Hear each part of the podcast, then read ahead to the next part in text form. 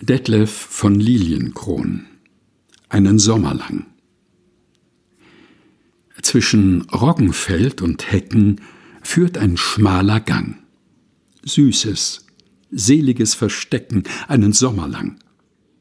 Wenn wir uns von ferne sehen, zögert sie den Schritt, rupft ein Helmchen sich im Gehen, nimmt ein Blättchen mit, hat mit Ehren sich das Mieder unschuldig geschmückt sich den Hut verlegen, nieder in die Stirn gedrückt.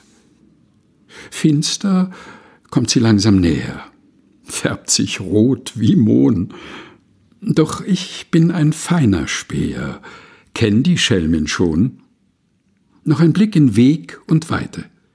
Ruhig liegt die Welt, und es hat an ihre Seite mich der Sturm gestellt. Zwischen Roggenfeld und Hecken führt ein schmaler Gang. Süßes, seliges Verstecken. Einen Sommer lang. Detlef von Lilienkron, einen Sommer lang. Gelesen von Helga Heinold.